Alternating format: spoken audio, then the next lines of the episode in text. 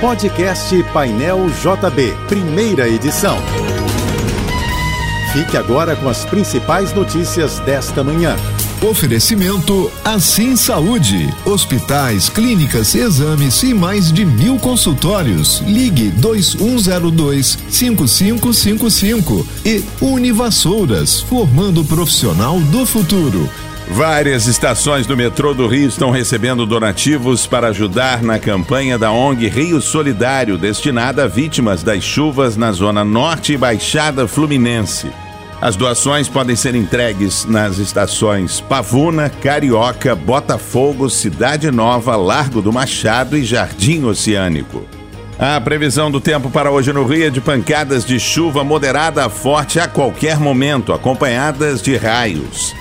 Segundo o Instituto Nacional de Meteorologia, a temperatura desta sexta-feira deve chegar aos 36 graus. A previsão também indica grande volume de chuva para o Rio no fim de semana. Somando sábado e domingo, a previsão é de um volume compatível com o que caiu no fim de semana passado. O módulo lunar Peregrine, que se dirigia à superfície da Lua, concluiu sua volta à Terra queimando na chegada à atmosfera do planeta. O anúncio foi feito pela Astrobotic Technology de Pittsburgh, empresa responsável pela espaçonave. O Peregrine decolou na semana passada e foi o primeiro módulo lunar lançado nos Estados Unidos em mais de cinco décadas. A venda de livros caiu no Brasil em 2023. Ano passado foram comercializados 54 milhões e 400 mil exemplares, uma queda de 7,17% em comparação com 2022. Apesar disso, o faturamento anual das editoras registrou baixa de apenas 0,78% em 2023, graças a aumentos sucessíveis de preço. Apesar disso, o faturamento anual das editoras registrou baixa de apenas 0,78% em 2023, graças a aumentos sucessivos de preço. O desempenho do setor piorou significativamente no segundo semestre. Os dados são do 13º painel do varejo de livros no Brasil, pesquisa realizada pela Nielsen Bookscan e pelo Sindicato Nacional dos Editores de Livros. O BAFTA Film Awards, conhecido popularmente como Oscar britânico, anunciou os indicados da edição deste ano. Os favoritos são Oppenheimer, que concorre em 13 categorias, e Pobres Criaturas, que ficou em segundo lugar com 11 indicações. Outros destaques da lista são Assassinos da Lua das Flores e Zona de Interesse.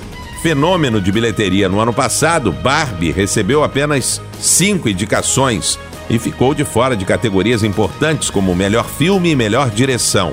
A 77ª edição do BAFTA vai acontecer no dia 18 de fevereiro em Londres e contará com a apresentação do ator David Tennant.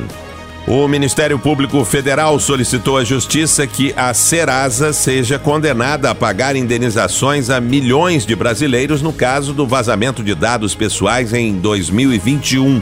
A ação civil pública foi movida pelo Instituto Sigilo. No processo, o Ministério Público defende que a empresa de proteção ao crédito pague 30 mil reais a cada cidadão impactado no caso.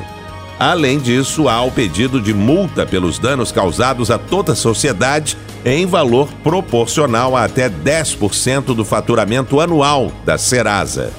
O Santuário Basílica de São Sebastião dos Frades Capuchinhos, na Tijuca, na zona norte do Rio, montou uma programação especial amanhã por causa do Dia do Padroeiro do Rio de Janeiro.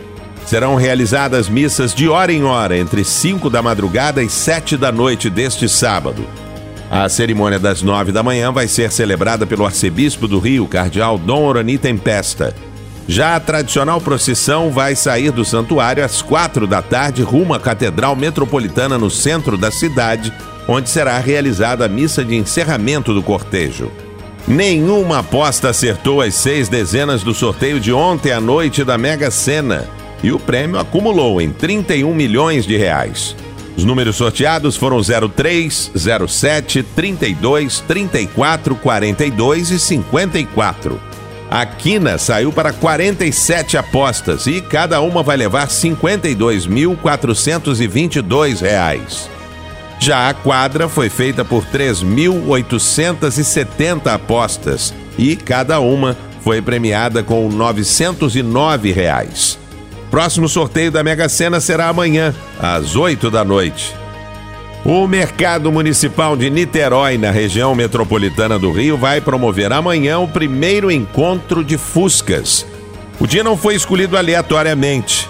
A produção do carro em terras brasileiras começou em 20 de janeiro de 1959 em São Paulo e virou Dia Nacional do Fusca.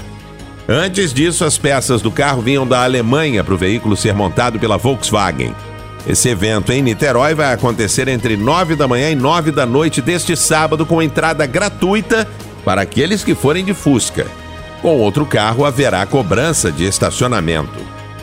O governo federal prorrogou o tempo de atuação da Força Nacional no Rio de Janeiro. De acordo com o um anúncio feito pelo ministro da Justiça Flávio Dino, agora pela manhã, os agentes vão ficar no estado pelo menos até o mês que vem. O pedido foi feito pelo governo estadual. Segundo o ministro, a Força Nacional ficará no Rio até fevereiro, quando a nova equipe do Ministério da Justiça será empossada e Flávio Dino irá para o Supremo Tribunal Federal. A operação da Força Nacional no Rio de Janeiro começou no dia 16 de outubro do ano passado para impedir a entrada de armas e drogas no estado. Você ouviu o podcast Painel JB, primeira edição.